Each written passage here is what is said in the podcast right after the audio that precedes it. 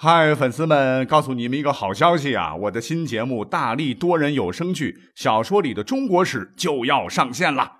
想要了解新节目或者跟我互动聊天，赶快来加入 VIP 粉丝群，入群二维码就在本期节目的声音简介中。你也可以添加我的小号，拼音大历史加六零六 D A L I S H I 六零六，然后拉您入群，我在那儿等你。管他正史野史。这里只有大历史，大力讲的历史正在播出。大家好，欢迎收听本期节目。上一期的主题呢是讲了讲啊可能被大家误解的历史人物，结尾的时候留了个引子，希望广大的听友们呢来讲一讲啊你心目当中的可能被误解的那个历史人物是谁，我来洗白或者洗黑。那么听友留言非常的踊跃呀，什么商鞅啦、秦始皇啦、梁山伯与祝英台、武大郎与潘金莲。魏延、廖化、潘仁美、陈世美、秦桧、魏忠贤、李鸿章。截止目前呢，我看留言区啊，就是这么多。其实这些历史人物我都讲过的了哈。但是既然是听友点播，而且平时我好像回大家留言比较少啊，那么今天呢，就针对各位点播的这些历史人物来做一期节目好了。之前讲的比较多的呢，我就简单点儿；少的我就多讲点儿。言归正传哈，第一个被听友翻了牌子的历史人物，那是商鞅啊，历史课本都学过对吧？死得好惨，车裂而死。那么有没有这样一个问题，就是归根结底，到底谁杀死了商鞅呢？是秦王吗？啊，其实不是秦国，也不是当时的魏国，正是商鞅本人和他的商鞅变法。因为当时啊，君主、贵族，甚至连普通老百姓都通通 diss 他，所以。他的变法是成功了，可是这个人当时没人喜欢。商鞅呢，必须死，是因为没有人愿意让他活。哎，通过这样一个历史人物的故事，告诉大家，在平时的生活和工作中啊，一定要搞好和家人、搞好和同事和搞好和领导的关系哟。再来，有听友呢还点到了我们都熟知的秦始皇。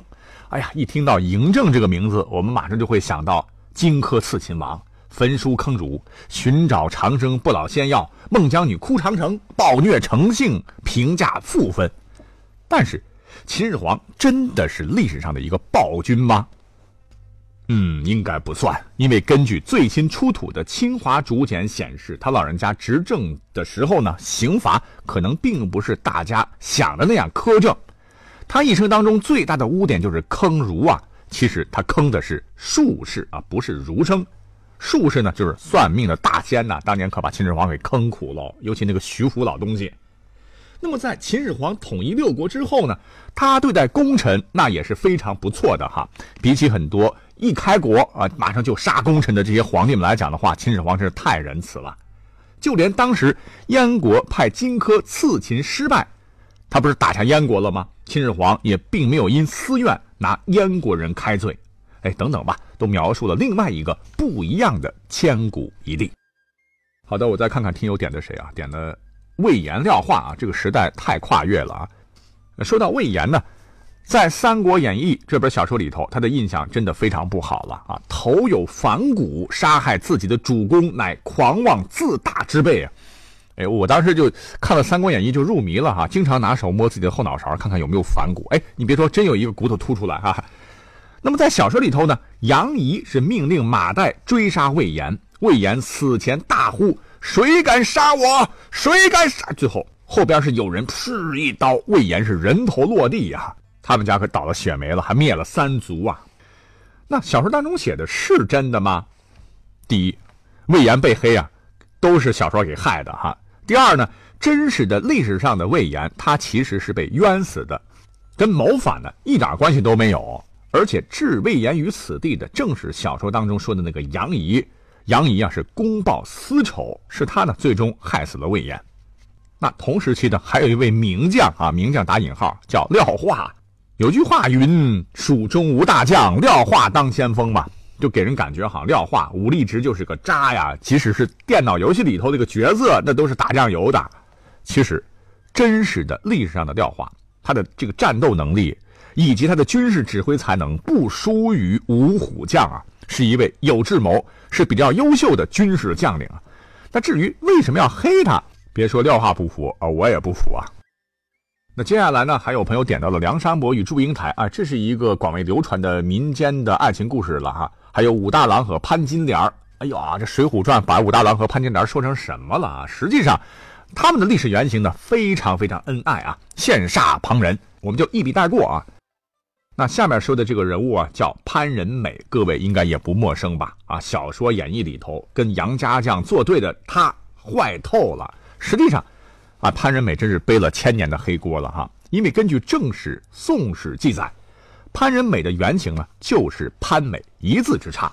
人家当时可是北宋开国名将之一，他和赵匡胤的关系十分密切啊！因为在北宋建立以后呢，潘美被赵匡胤重用，他一生是功勋卓著啊，替宋啊打了很多的胜仗。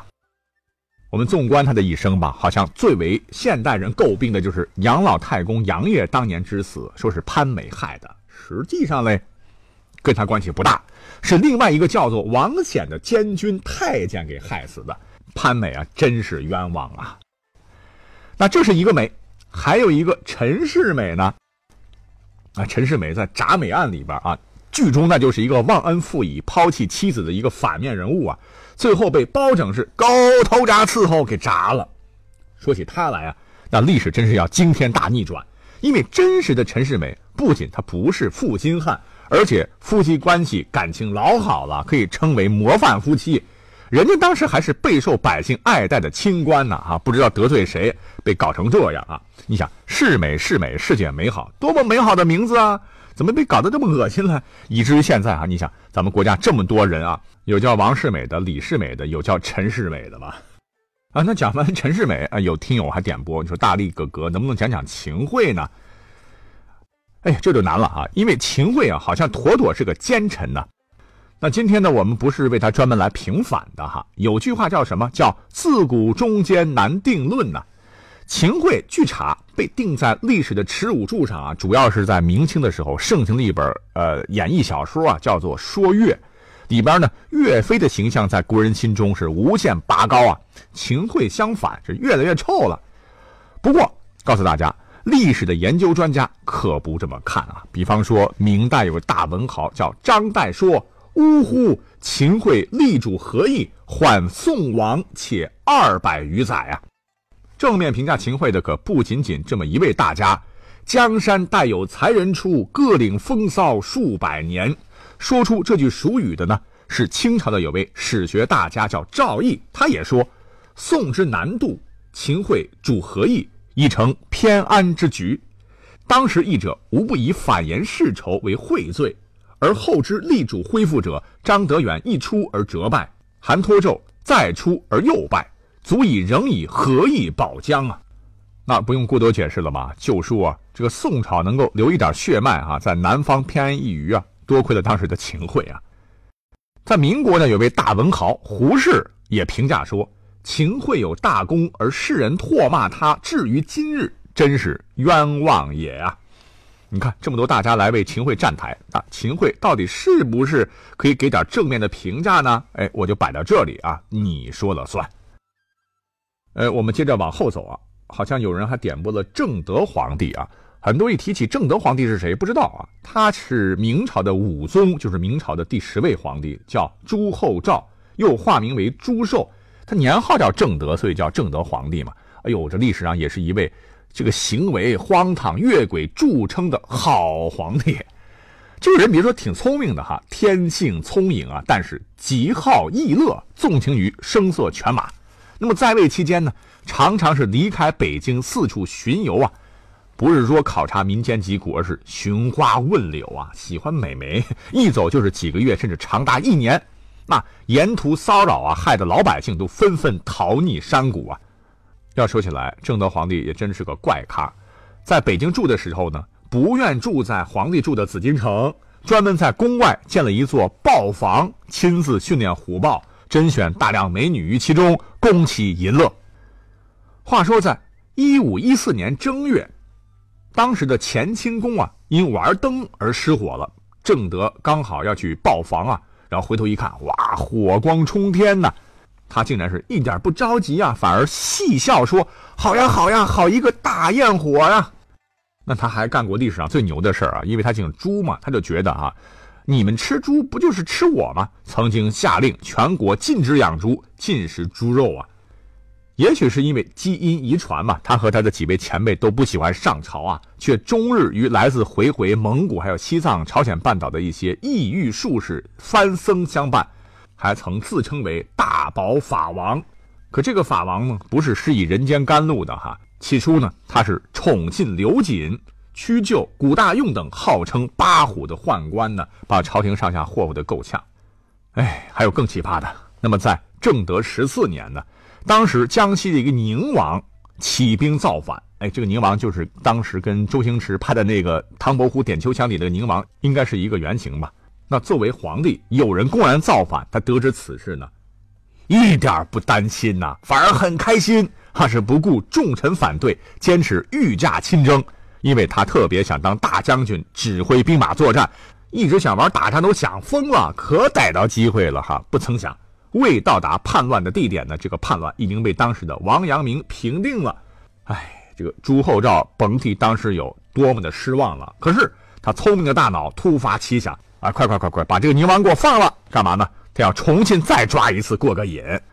当然了，他胜利了哈，于是呢，自封为镇国公威武大将军朱寿，到边地宣府亲征，是击溃了蒙古鞑靼小王子。回去呢，觉得自个儿那功高盖世啊，加封自个儿为太师啊。这次所谓的大捷呢，是称应州大捷。您猜这个战果怎么样呢？杀敌十六名，自个儿呢伤了五百六十三个，死了二十五个。哎呦喂，真是一个能作的小祖宗啊！有一次呢，在回北京途中啊，他在。淮安的清江浦上看到有渔人撒网啊，来捕鱼。哎，他觉得很好玩啊，也要亲自去撒网。哎，没想到失足跌入水中，并因此患病。一五二一年，因为过度享乐是吐血而死啊，终年仅三十一岁。那回顾正德皇帝短暂的一生啊，怎么平反呢？要么就是说，当时这个明史啊，其实是清朝人写的，故意给清朝的皇帝们扣屎盆子。那么另外一个证据就是在二零零四年，美国南部地区有一位老华侨手中呢，发现了由明朝的正德皇帝亲笔书写的一个圣旨，好像跟历史上的那个正德皇帝完全不是一个人呐。内容写的非常正能量啊，就是教大家如何做人，如何有进取心，如何当忠臣为正人君子。那此文物的发现就造成了史学家对历史记载的正德皇帝人格的争议了。但是，更多的学者认为，哈，这个诏书的内容很可能是大臣捉刀，最后是由明武宗誊写的。哈哈，那现在看到有不少人给他洗白啊，啊，说他是一位被严重低估的，呃，能淫乐也能治国的好皇帝啊。我对此持保留意见。那说到了明朝的正德皇帝，还有一位朋友说让我能不能给明末的魏忠贤也洗一洗？我我洗啥呢？我就不做结论了哈，因为魏忠贤这个人太复杂了。我们去找找史料啊，他号称是九千岁啊，在朝廷上是一人之下，万人之上，排除异己，专断国政，其罪行可谓是罄竹难书。那么眼下呢，有很多人啊，又说其行为啊，只是当时政治斗争的一种手段，但他呢，对皇上，对于明朝，他其实是又忠又贤。哎，仁者见仁吧，哈。反正是有些名粉研究后说啊，呃，大明万历年间的时候，国库因为常年的征战早就空虚了，而且因为万历皇帝常年不上朝啊，导致了文官的党争较为激烈，分成了不同的派系啊，政治斗争导致朝纲败坏，民不聊生。正是由于他的出手，压制了当时统治集团无谓的争斗。那魏忠贤呢，为了巩固个人权势，未免是有党同伐异。残忍歹毒的罪恶一面，但他曾经力排众议，大胆启用辽阳战败后遭受谗言的熊廷弼，抛开私怨，还启用了赵南星啊、孙承宗啊等一批能臣、直臣等诸多方面。啊，可以看出，呃，魏忠贤还是心系大明江山的。啊。更何况他主政期间呢，国内形势一片大好，辽东局势平稳，这还是应该给予认同和肯定的。这是一些名粉们的个人看法了吧？我想很多朋友可能是不赞同给魏忠贤平反的哈。听罢毕竟是火冒三丈哈。其实没有关系，我觉得个人有个人的看法嘛。我的看法就是，呃，就这么地吧哈，不需要洗白了，因为你即使他对大明有正面的作用，也许它对大明的负面作用会更大啊。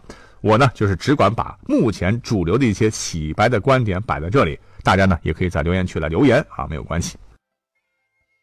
那篇幅原因啊，有朋友点了马蓉，我们就再讲一下马蓉啊。